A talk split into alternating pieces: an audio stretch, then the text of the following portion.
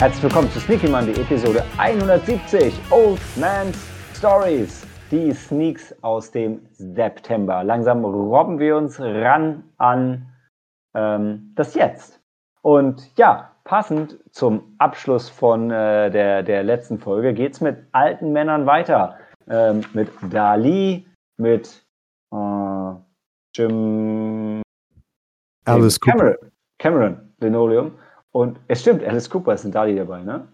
Äh, und mit The Unlikely Pilgrimage of One Harold Fry. Das One habe ich dazu gedichtet, das ist nicht tatsächlich Teil des Titels. Und wir, die heute über die alten Männer sprechen, sind zuallererst die junge Dame, die Helena. Guten Abend. Und dann der junge Herr, der Sam. Gut.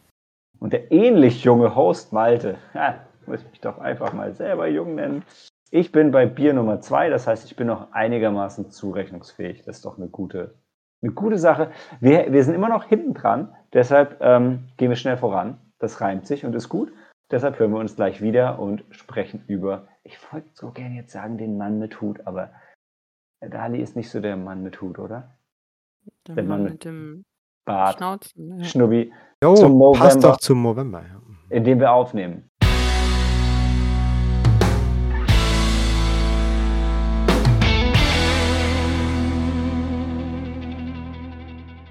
The journey into excess starts with a mustache. Yes, Movember. Ja, Sam, du hattest recht. Es ist wirklich passender als passend. Ähm, das ist der neue Film von Mary Herron, die auch American Psycho und Betty Page gemacht hat. Das heißt, ähm, Biopics sind ihr Ding. Nein, American Psycho ist natürlich kein Biopic. Aber es ist eine Romanverfilmung. Ähm, was ja auch so ein bisschen, naja. Anywho, der Film kam bei den Kritikern nicht so gut an wie bei der Audience, wenn ich mir das auf Rotten Tomato so anschaue. Aber wo ich so viel rede, denn ich habe wieder den Film nicht gesehen. Ah, Ich habe ja gesagt, wir waren krank und im Urlaub und krank und im Urlaub. Und, ähm, aber Sam und Helena haben den Film gesehen und Helena erzählt, worum es geht. Ähm, Was? die die. Web-App sagt, What? Verbindung wurde getrennt. Ah, die Aufnahme. lügt doch.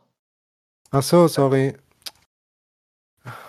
War die Ich hatte, alte das, ich, ich hatte das, das alte Fenster noch auf. Ja. Aha, habe ich mir doch gedacht. Das Gute ist, ähm, Helena ist immer so höflich und wartet. Aber jetzt darfst du, Helena. Ja, ähm, in Dali-Land geht's, äh, Überraschung, um Salvador Dali, äh, aber den äh, in die Jahre gekommenen Dali. Ähm, die Geschichte beginnt. Nein, es ist ja nochmal. Okay, es, also die, die Handlung spielt in Anfang der 70er Jahre in New York und Salvador Dali hat sich schon einen Namen gemacht und ähm, lebt dort halt sein Leben. In, ähm, und ähm, und ähm, zufällig, zufällig stolpert dann ein junger, junger Kunstliebhaber in diese Welt. Der jobbt in einer Galerie. Die Galerie, die verkauft ein paar von Dalis Bildern. Und zufällig stolpert der junge, ähm, weiß nicht, Jim, Jim, James, John, so ein James. ein James ähm, in diese Welt und ähm, Dali und seine Ehefrau, die finden Gefallen an ihm und dann wird er auf plötzlich Assistent. Und dann der erfahrene Kinogänger merkt dann schon, wo es denn hingeht, weil dann wird, wird halt dann die Welt, diese Welt von Dali, wird von den, den Augen, also aus der, aus der Perspektive dieses jungen, unerfahrenen Kunstliebhaber wahrgenommen, der Dali selbst so ein bisschen idealisiert. Ja. Und ähm, Ben Kingsley spielt Salvador Dali. Das macht er sehr gut. Hat wohl, ähm, hat gefallen an, entweder an der Figur oder er spielt gerne solche exzentrische ähm, Charaktere. Aber an sich ist der Film, also wenn man, wenn man Salvador Dali kennt, dann ist der Film doch sehr, sehr zahm, sagen wir es mal so. Und ähm, folgt einem, einem klassischen Schemata. Ja. Hat dich nicht umgehauen. Nee. Das, ähm, das, was mich tatsächlich dann umgehauen hat, war, war, waren die Schauspieler, die Dali spielen. Schauspieler plural, weil wir folgen natürlich dem alten Salvador Dali, aber es gibt ja immer ein paar, ein paar Flashbacks.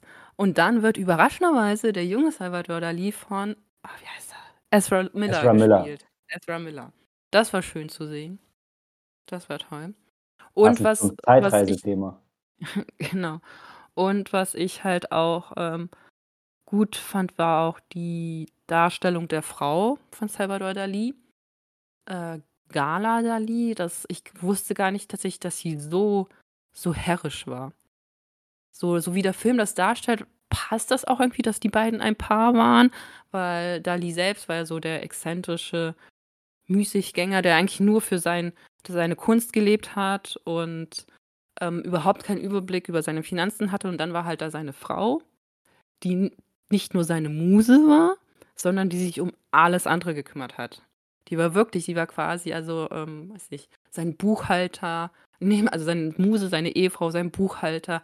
Teilweise hat sie auch 'n bisschen so auch seine war sie sein so 'ne Art Mutterfigur für ihn manchmal. Also, sie hat ihn quasi immer zurückgezo also, zurückgezogen in die reale Welt so, ja. Und das auf sehr herrische und teilweise auch sehr manchmal auch sehr grobe Art und Weise. Das hat anscheinend wohl gebraucht. Ich musste jetzt 'n bisschen an die Betreiber von einer Kneipe, die wir gern ab und an frequentieren, denken. Nein, nicht so, also Ja, ne, ist schon klar, ist schon anders. Also, die Fra die Ehefrau von Dalí wohl war in diesem Film nicht besonders sympathisch, sagen wir's mal so. Das ist anders bei der Kneipe. ja, das ging teilweise so weit, dass man, äh, Mitleid hatte mit dem Darlehen, dass der nur ausgenutzt wird und irgendwie angeschrien wird: „Du produzierst erst Kunst, wir müssen morgen die Galerie füllen, wir müssen alles verkaufen, sonst haben wir kein Geld mehr.“ Ja. Ja. Ja. Und teilweise war sie's ja auch, die diese diese prunkvollen Partys da Ja. geschmissen hat. Also, äh, ja, sie haben sehr hohe Ausgaben und Ja. dann der Einzige, der das alles finanziert also, um Dalí herum sind so viele Menschen, Mhm. Die da trinken, Drogen nehmen, tanzen, freveln. Ja, in irgendwelchen Hotelsuites immer. Mhm. Ja. Ja. Es muss natürlich auch das Feinste vom Fein sein und es muss immer Mhm. spontan sein und, ähm, wenn er mal ja, wenn man Lust drauf hat, dann ja, dann muss dann da Champagner serviert werden oder Hummerschwänze oder so. Ja. Ähm, ja. Jetzt Was auch schade war, ist eigentlich, dass man, äh, nicht, ähm kein a vielleicht wollte das ja auch der Film nicht oder die Regisseurin, dass man keinen Blick in die in das eigentliche Schaffenswerk von Dalí, ähm gewinnen konnte. Das ging tatsächlich so weit, dass kein einziges seiner Gemälde gezeigt worden ist. Es wurde immer drüber geredet und es wurde immer angedeutet, aber ich weiß nicht Ja, mal, ob ich sogar die ich Titel fielen. Also, nicht ich glaube sogar die also, die Namen der Bilder Ja. fielen nicht mal. Und die hatten es irgendwie die Rechte nicht dafür, ja. Das kann natürlich auch sein. Ich musste an Austin Powers denken, der sich immer wo der Film sich immer so, äh, anstrengt, keinen Penis zu zeigen, aber gleichzeitig extrem, äh, anzudeuten, ja. Ja. Ich habe äh, also, ich habe jetzt nicht gesehen. Ich bin irgendwie so versucht zu fragen, Helena, wie er sich jetzt wir hatten ja, ähm, den Van Gogh-Film gesehen mit Willem Dafoe und den anderen Kunstfilm, ich habe seinen Namen vergessen, mit Willem Dafoe, wo er einbricht und Kunstdieb ist. Mhm. Wie der Film sich Inside. im Inside. Mhm. Wie er sich wie der Film sich im Vergleich zu denen schlägt, obwohl ich gar nicht weiß, ob der Vergleich Sinn macht. Macht der Sinn? Hm, nicht mit Inside, weil das ist schon was, ähm, was anderes, weil das ist ja schon eher also, Daliland ist ja schon eher eine eine eine Biografie. Wenn eher schon dann mit dem Wo Van explizit die. Kunst nicht gezeigt wird, ne? Also, das das Gegenteil von Ja, Inside in eigentlich. ja, das bei Van Gogh war da tatsächlich besser, weil da wurden nicht nur halt auch nicht nur die das Schaffenswerk von Van Gogh gezeigt, es wurde halt sein Leben und das sein Leiden und es wurde ja es ist ja auch noch mal auf seine, ähm seine psychischen Krankheiten wurde ja auch auf Mhm. eingegangen, die von Van Gogh. Und in Daliland ist es so, dass es immer so 'n bisschen äh, ähm, tangiert worden ist. Dann wird da Mhm. mal vielleicht so angedeutet, ja, vielleicht war da was, aber es wird nie ausgesprochen, ähm, ja. Mhm. Und wird nie dre direkt äh, ja. Es wird Ich immer so 'n e bisschen beiläufig erwähnt und dann kommt dann weiß nicht, dann rauscht dann wieder die die Ehefrau. Also Ähm, die die genau. Kritik finde ich total fair. Ich ich bin selber so ein bisschen hintergerissen wegen der Kunst. Also, ich fand in Van Gogh zum Beispiel ich finde zum Beispiel sehr schön, wenn dann auch so die Kunst als Stilmittel wenn das wirklich so in den Film mit reingezogen wird. Andererseits ist es auch immer so ein bisschen anmaßend dann so, weil du du 'n bisschen suggerierst, dass du oder dass überhaupt irgendjemand so 'ne Eins-zu-eins-Verbindung herstellen kann, so: „Das ist woher kam, dass der Künstler das so gemacht hat und hier da war seine Inspiration“, so das, wo wir äh, und die ganze Welt irgendwie The Fabelmans so für gelobt haben, dass der Film eben nicht sagt: „Ah ja, hier, das ist in Steven Spielbergs Leben passiert und deshalb hat er dann die Filme gemacht.“ Trotzdem ist das so 'n bisschen, was ich in so 'nem Film immer gerne habe. Ja, aber genau so 'ne Szene gibt's auch in Daliland. Hm, Da gibt's ja die äh, wie heißt die Vergänglichkeit der Zeit. Ihr kennt Das doch das mit berühmte sch kleine Gemälde mit mit der, dieser ähm schmelzenden Uhr, die Uhr, Mhm. die zerfließt. Ja. Ähm, genau. Und dann gibt's wirklich so 'nen Flashback, da siehst du noch den jungen Dali und wie er diese Eingebung hat und dann malt er dieses Bild und das siehst du aber nie. Das siehst du nur von hin also, du siehst wirklich dann nur von hinten halt das, äh, Ja, ähm Musst du es halt siehst, wissen. wie wie dann die junge Garda nach Hause kommt und wie das gezeigt wird und sie sich das Genau. anschaut und ihre Reaktion, Genau. ja. Und so alle so ganz ver und so: „Oh, ah“ und, ähm ja. Das Ja. war schade. Jetzt habt ihr Ben Kingsley erwähnt und Ezra Miller. Ich muss wissen, was ist mit Alice Cooper? Der ist auch da. Der, äh, Dali war irgendwie Alice Cooper-Fan. Der hat andauernd den überall hin eingeladen und mit dem gesprochen über, ich weiß nicht, irgendwelche Ideen und was auch über Projekte, die er mit dem zusammen machen wollte vielleicht. Ich weiß es nicht genau. Jedenfalls war der Alice Cooper eigentlich die ganze Zeit nur gelangweilt und irgendwann gibt's auch 'ne Szene, wo er mit jemand anderem über Dali spricht und er so sagt: „Ja, ich weiß auch nicht, was der von mir will. Lass den halt labern.“ Ähm Und es hat nicht Alice ist Cooper mitgespielt, ja, sondern Alice. Cooper war als Figur im Film. Hm, halt, es war als Ja, Figur im Film, ja. genau. Hat Entsprechend ja jung halt ja, und ja. ja. Es ist halt immer so 'n Also bisschen absurd, ne, weil gefühlt ist Dali schon fast was aus dem also, nicht aus dem Kunst, sondern fast aus'm Geschichtsunterricht und Alice Cooper ist halt noch da. Ja, also Ja. das ich finde das immer finde ich immer sehr schön. Jedenfalls ist wurde Ben Kingsley geboren, um Dali zu spielen. Das ist schon beeindruckend. Ja. Und um Sexy Beast zu spielen. Ben Kingsley hat einfach 'ne Menge geilen Scheiß gemacht. Wollt ihr noch mehr oder wollt ihr Sterne raushauen? Sterne. Aber nicht viele, höre ich von Helena. Hm. Ja, weiß nicht, 2? Oh, ja.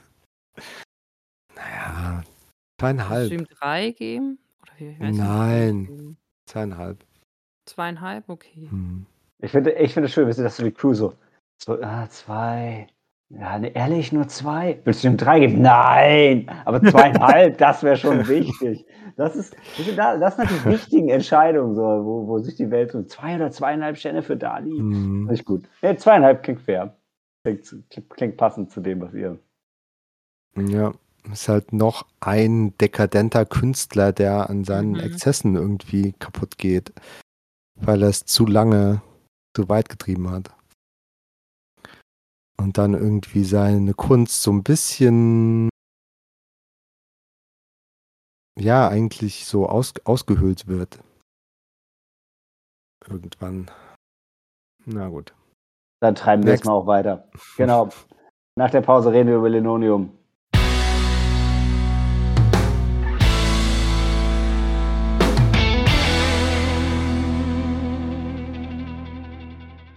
Linoleum, äh, ich weiß immer noch nicht. Ist das der Bodenbelag? Lino Ja. oder das ist, worauf sich das Ding bezieht? Ich ähm, weiß ich nicht.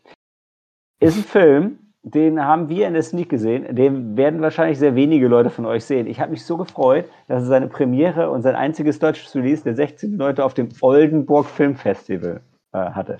Ich komme ja aus der Nähe von Oldenburg und da filmtechnisch, sage ich mal, ist es jetzt Ähm, das ist, was Tatooine im Star Wars-Universum ist, ist Oldenburg im Filmfestival, äh, im Filmuniversum, aber so wie Luke das in Episode 4 sagt, nicht das, was dann in Star Wars-Filmen draus geworden ist. Also das ist nicht der Nabel der Welt. Hat auch nur eine TV-PG-Freigabe und gar kein Rating in Deutschland. Ähm, aber warum auch immer, haben die den uns in die Sneak geschmissen. Sam, Dan und ich waren drin. Dan und ich fanden den ganz gut, aber Sam erzählt euch, worum es geht. So, Cameron Edwin ist eigentlich eine super sympathische Figur, weil der halt so eine Kinderwissenschaftssendung im Fernsehen moderiert, wo er äh, zugänglich eben alle möglichen Physik und Chemie und so weiter Konzepte erklärt und lustige Experimente macht und alles so selbst gebastelt aussieht. Die Sendung habe ich früher auch gerne gesehen, irgendwie. Solche ähm, Sendungen. Ja. Nun ja, ähm, irgendwann stellt sich dann raus, dass er eigentlich hätte äh, gerne Astro, also das ist halt so eine, ähm, der selbst größere Träume hatte und so irgendwie mal wieder American Dream ganz hoch hinaus wollte und sich immer noch bei NASA bewirbt, ne, ähm, um da mittlerweile nicht mal um Astronaut zu werden, oder? Sondern irgendwas anderes. Ich weiß es nicht. Jedenfalls äh, passieren Dinge und er entschließt sich doch nochmal dann, ja, dann halt seine eigene Rakete zu bauen. Wenn die mich nicht haben wollen, dann werde ich zum Space Cowboy und ähm, schieße mich selbst da hoch. Es, es passieren doch zwei. Und ab dem Punkt hat mich der Film echt äh, verloren. Es, es passieren ja zwei komische Dinge. Also erstmal mhm. hat er diesen Autounfall. Und ich bin mir nicht mehr sicher, ob nicht auch ein Auto vom Himmel gefallen ist. Irgendwas ja, war. Ja, also genau. Da und, passieren auch komische Dinge, wo du dir dann denkst, genau. naja. Und ein Satellit stürzt in seinem, ähm, ja, seinem Garten. Ist, genau. Und die Teile benutzt er dann, um genau. seine Rakete zu bauen, ja. Und der Film erzählt zwei Geschichten parallel. Also einmal die von, von Cameron und von seiner Frau, die irgendwie erfolgreiche Forscherin ist, aber die sich scheiden lassen will von ihm. Das ist alles so ein bisschen traurig. Und dann von seiner Tochter, die anbandelt mit dem Sohn von dem Typen, der ihm seinen Job wegnimmt bei dieser Fernsehsendung. Und das Ganze spitzt sich zu bis zu einer Halloween-Party. Und da ging mir schon mal das Herz auf, weil der ganze Film ist ein bisschen Halloween-themed, weil alles ist Halloweenig dekoriert und es geht halt alles auf Halloween zu und dann am Ende gibt es diese Halloween-Party. Was ein bisschen schwierig war, ähm, Sam hat schon angedeutet, der, dieser, der, der Cameron-Figur, die ist sympathisch, der hat es aber nicht so richtig geschafft und sorry, ich muss ehrlich sagen, für mich, die Geschichte von ihm war so ein bisschen langweilig. Weil irgendwie ja. steht er sich so ein bisschen selber im Weg das führt nicht so richtig zu was. Die Geschichte von seiner Tochter und diesem Typen, die war irgendwie ganz süß.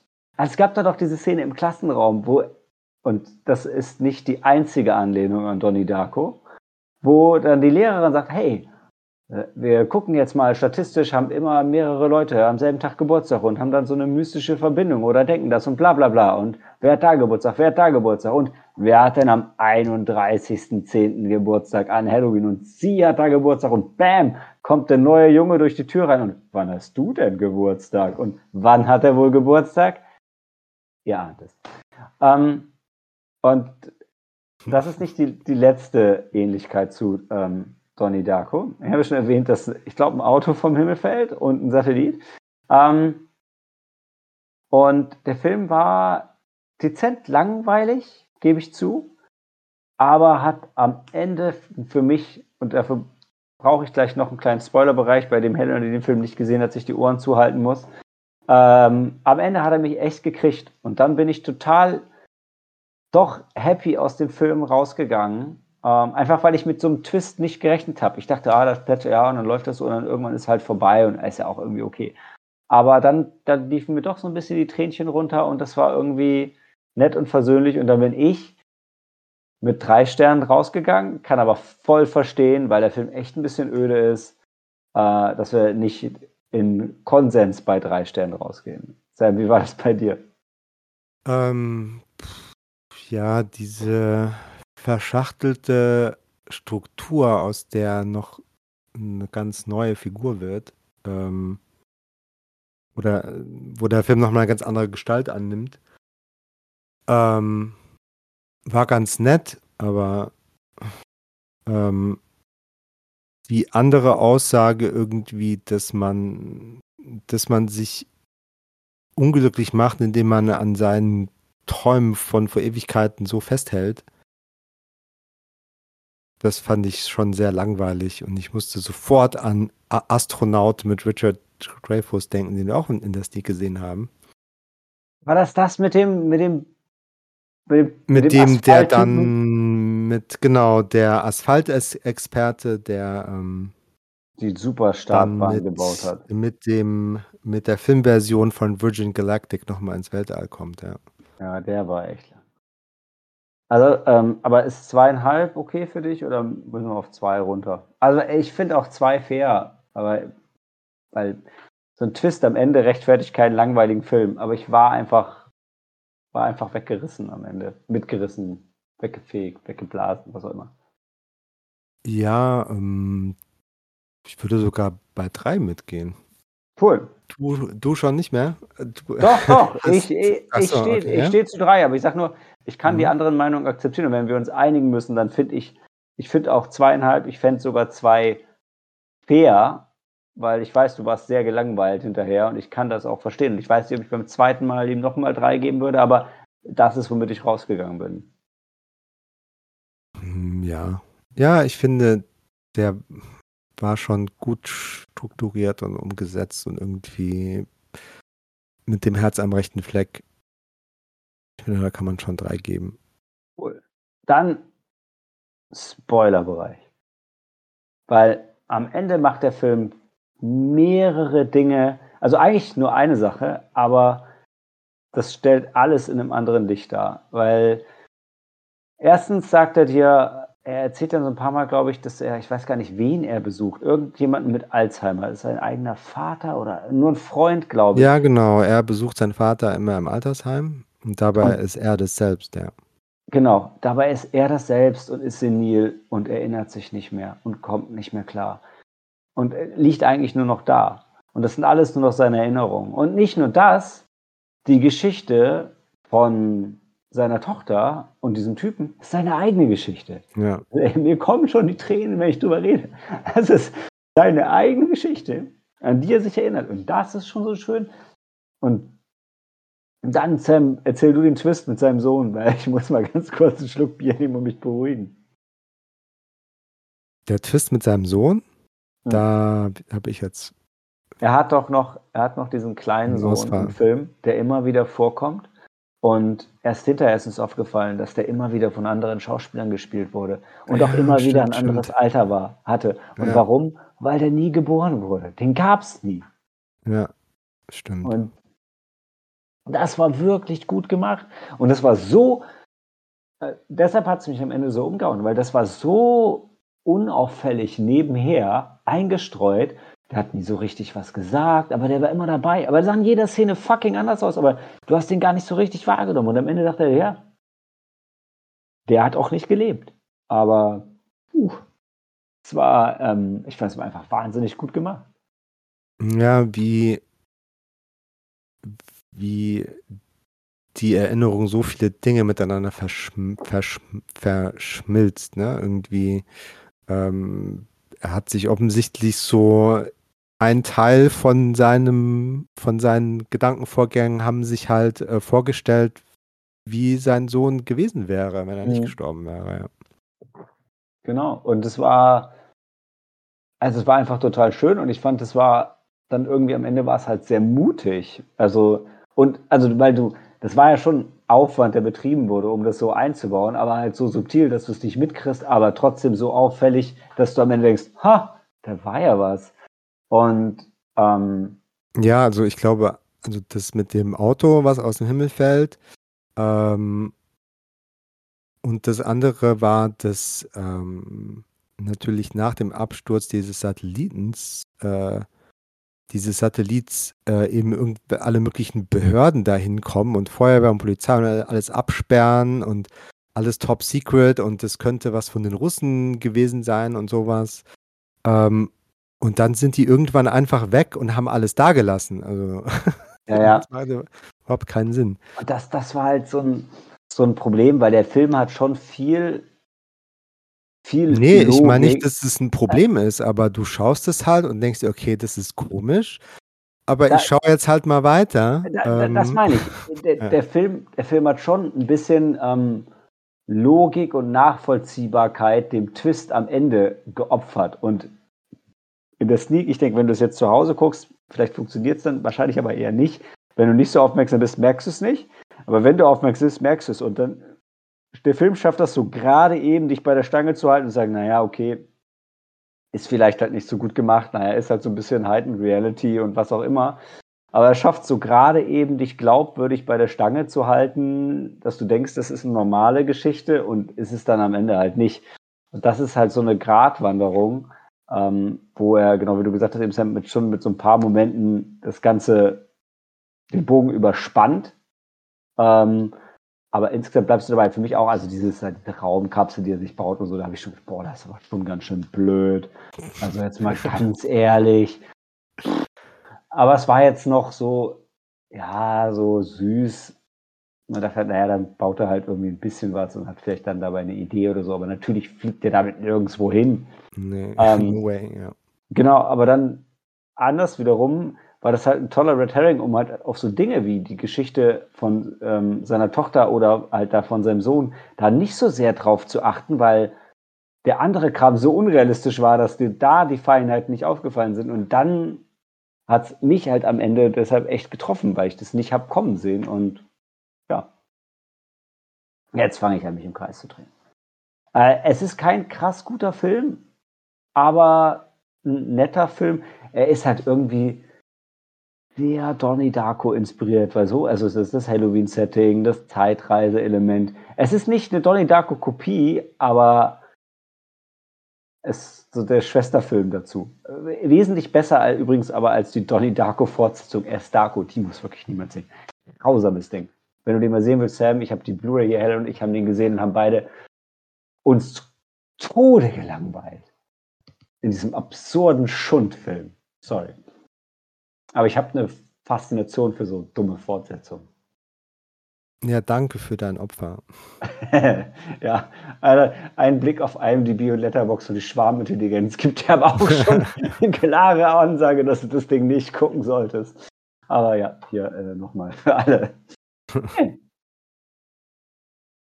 Alle Linoleum drei Sterne? Ja. Okay, alles klar. Dann letzte Pause vor The Unlikely Pilgrimage of Harold Fry.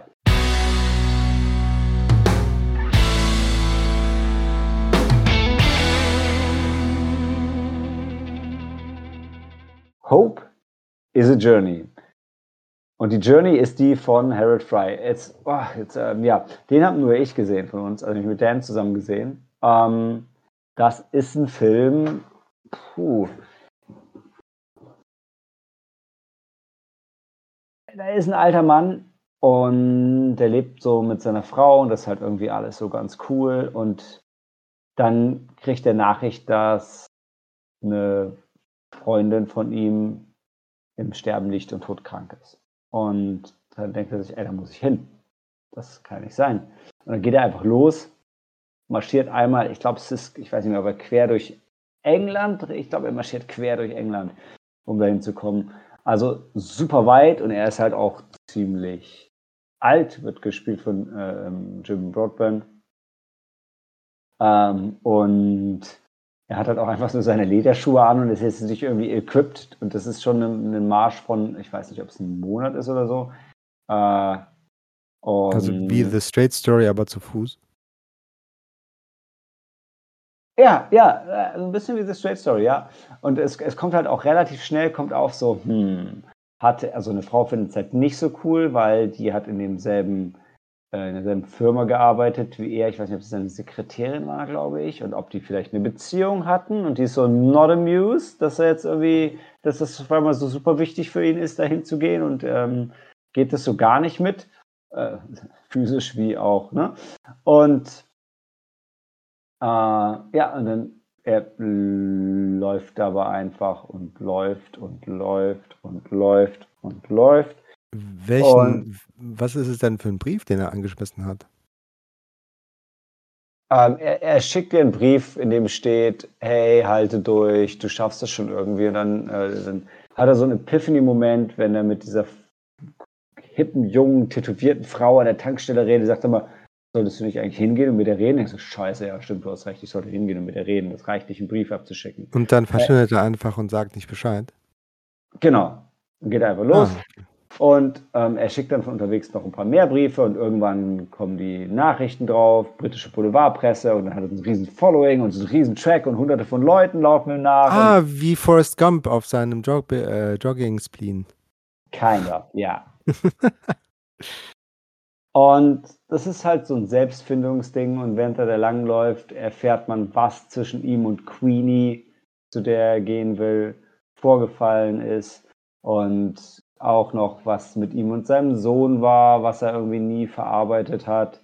Und ähm, ja, es ist, so ein, es ist so ein sehr britischer Film. Also ab Szene 1 war das irgendwie klar, dass es so klassisches britisches, nicht viel gut Ding war, aber was sich halt so damit auseinandersetzt, was es so ist, ein Mensch zu sein und eine Familie zu haben und Beziehungen zu haben und wie das so mit dem Älterwerden, also the whole human condition. Ähm, das ist halt irgendwie ganz nett. Ich bin das mitgegangen. Ich mag halt England und ich mag dieses, diese britische Sicht auf alles. Und das war, war schon irgendwie ganz süß. Helena hat ein bisschen drunter gelitten, weil ich den Film dann sehr viel zitiert habe, während wir den letzten 100 Kilometer Megamarsch gemacht haben. Ähm, weil ich habe mich halt sehr an den Film erinnert gefühlt und äh, ähm, ja, er sagt halt irgendwann immer wie so ein Mantra, wirklich nur so, you will not die, you will not die. Also, ne, weil er zu Queenie redet, you will not die. Mhm. Und dann irgendwann, er verhaspelt sich irgendwann, you will not die, die, you will not. Und das habe ich, da bin ich auch irgendwann rein verfallen nach äh, zwischen, zwischen drei und sechs Uhr morgens, als wir durch die äh, Frankfurter Vorstädte ge, geschlendert und geschlurft sind. Ähm, aber ey, am Ende, das ist ein Film, den kann man gucken, der ist irgendwie ganz süß. Äh, und dann am Ende ist er vorbei und dann weint man vielleicht doch ein bisschen, weil es einen mitnimmt. Und ja, das ist okay. Also kann man absolut machen, wenn man die Art von Filmen mag, aber muss man auch nicht, wenn man sie nicht mag. Das ist, äh, ja, mehr kann ich dazu nicht sagen. Also ich habe ihm, glaube ich, drei Sterne gegeben würde ich auch weitermachen und trotzdem würde ich den nur jemanden empfehlen, der, der da halt Bock drauf hat. Ja, das ist The Unlikely Pilgrimage of Harold Fry. Ähm, jetzt müssen wir unser Herz vergeben. Und ich weiß nicht, ich glaube, äh, äh, Helena ruht sich gerade ein bisschen aus. Ähm, ansonsten kann sie sich gerne, sehr gerne wie immer zu Wort melden. Aber ich habe das Gefühl, Daliland ist es vielleicht nicht unbedingt und ich fand Linoleum auch irgendwie bewegender als Fry. Okay. Ich, ich wäre bei Linoleum. Nicht ganz so schlimm wie in der letzten Folge for lack of competition. Ein Knaller ist es nicht, aber, aber mein Herz hat das schon, denke ich, gekriegt ja. von den dreien. Ne? Ich höre Sam. Passt. Linoleum war schon, war schon ein nicer Film. Okay, Leute, jetzt sind wir fast back on track. Deshalb sage ich mal, Handy aus und Film ab.